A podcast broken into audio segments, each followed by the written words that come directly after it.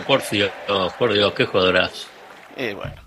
Escúcheme. Em, sí, señor. Vamos a poner la presentación, porque hoy Carlos Ulanowski, por ejemplo, en el medio de todo esto, lo miró a la gente de Ferro y le dijo, ojalá les dé la nafta. Que no es ah, Bueno. ¿Viste? No, porque está imbuido del tema. Así que vamos a ver si a nosotros, no sé si nos da la nafta, pero por lo menos nos da la columna para hablar de eso. Dale, dale. Alfredo Sayat está en Nacional, la radio pública.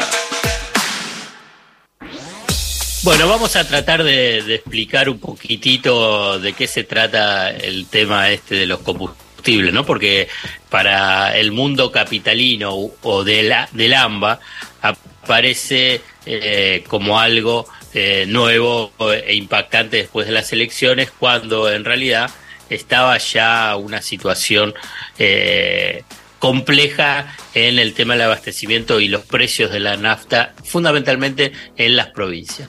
Hay varios factores para tratar de entender eh, el problema del abastecimiento de nafta en estos días. Empecemos con algunos. Yo no, los voy a poner en orden de importancia, pero sí por ahí a nivel de secuencia de cómo se estuvo generando eh, esta situación.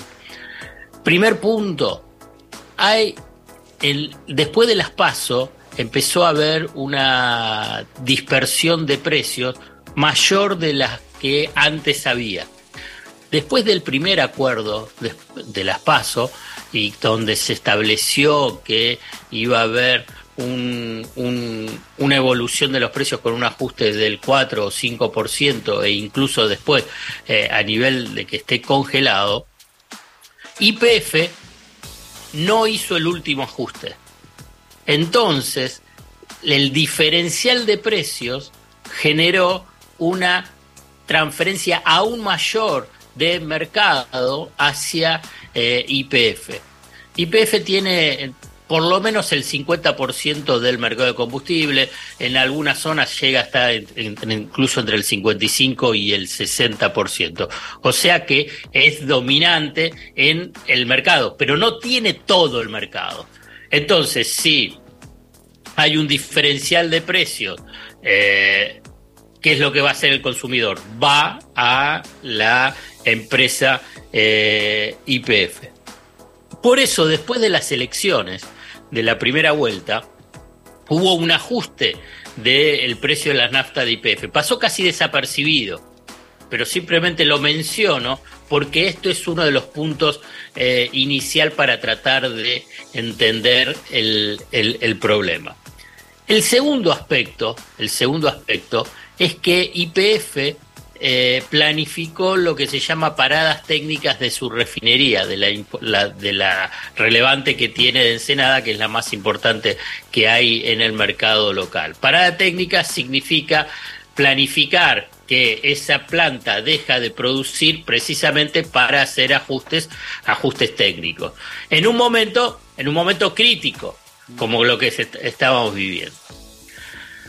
A la vez ahí viene ya un tercer factor que, eh, que, se, se relacionan. Uno es, previo a las elecciones, cuál era uno de los puntos centrales de debate y de tensión vinculado con todos los precios de la economía e incluso con el abastecimiento. Y si gana mi ley o mi ley saca una diferencia importante, incluso hasta se hablaba de que podía llegar a ganar en primera vuelta, ¿qué es lo que empezaron a hacer algunos eh, productores y también comerciantes. Y bueno, no vendemos o subimos el precio porque porque tenías una cobertura, una, una preocupación, incertidumbre vinculada con que si hay dolarización, una fuerte devaluación, bueno, mi ley decía cuanto el dólar esté más alto mejor, es, no, no hagan depósitos en plazo fijo en pesos, entonces toda esa incertidumbre. Entonces, las otras, las petroleras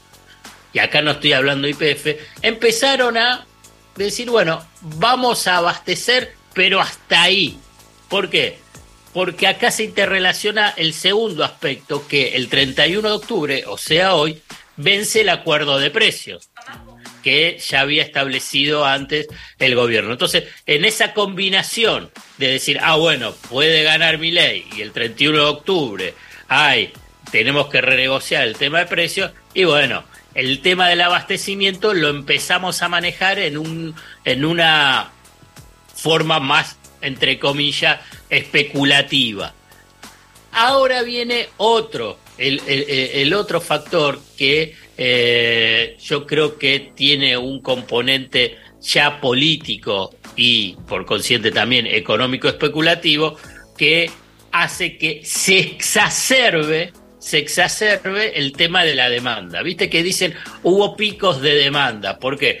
Eh, porque antes pensaban que el precio de las naftas va a aumentar y después lo que se genera una psicosis. Si hoy, no nosotros, pero si la mayoría de los medios empiezan a decir va a faltar azúcar, ¿qué pensás? Y hay azúcar en las góndolas, ¿eh? ¿Qué es lo que va a pasar inmediatamente al día siguiente? Deja de haber azúcar. Bueno, es como cuando digo, es como cuando al principio de la pandemia estábamos con va a faltar papel higiénico y la gente salía a comprar papel higiénico que después ya sabemos lo que hizo, que era para eso el papel higiénico, pero este más rápido de lo que imaginaba, ¿no? La profecía autocumplida.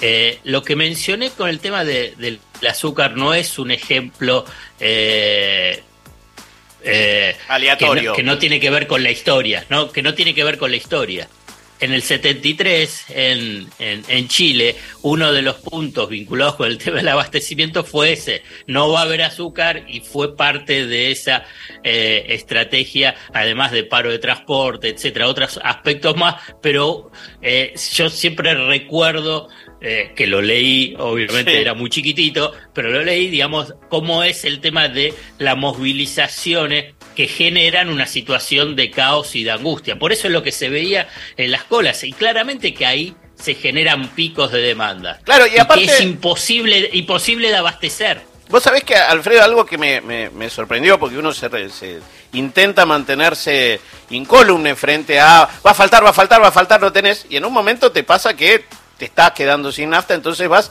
y haces la cola.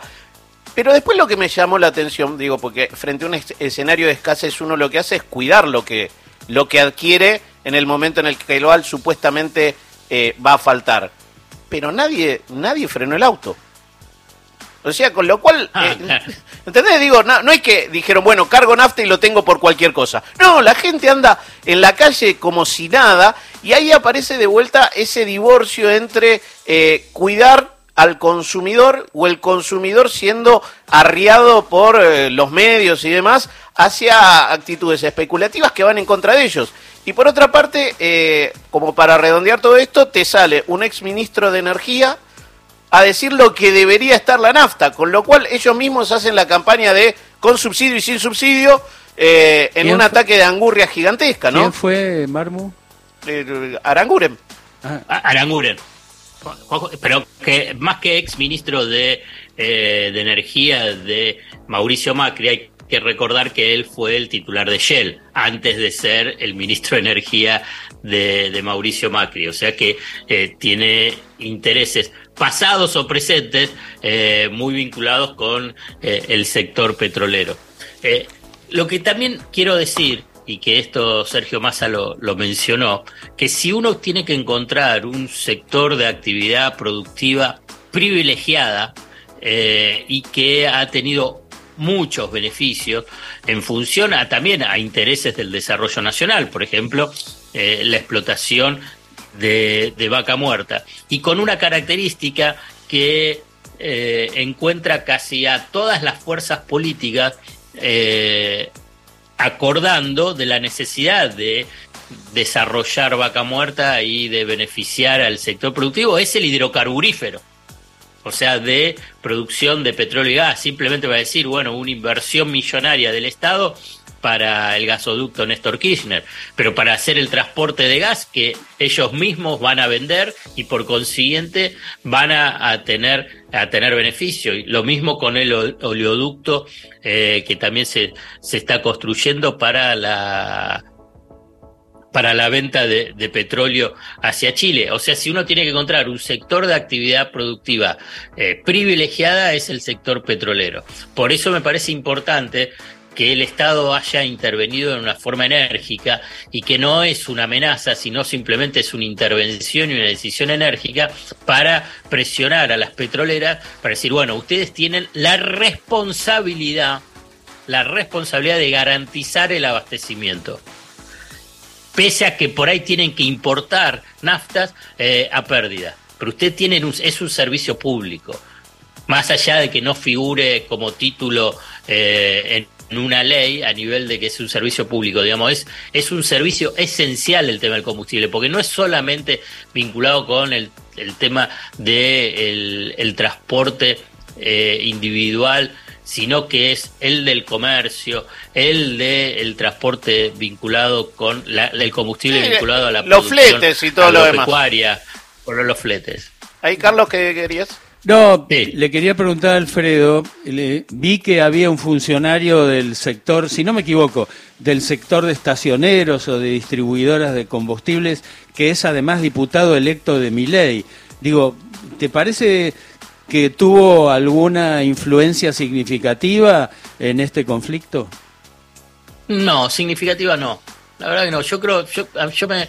Eh, porque pensar que una sola persona va a poder ordenar todo lo que eh, es el tema de la complejidad del mercado petrolero y de los grandes jugadores que están, eh, que después hubo un aprovechamiento político estuvo clarísimo de Milei y Patricia Bullrich. Pero me parece que para cerrar es que eh, en, hoy, mañana o a más tardar pasado ya todo va a estar normalizado. Vamos a ver cómo sigue este tema. Eh, gracias, Alfredo. Y este, llevate ese escudito y seguí celebrando con tus compañeros de ULA.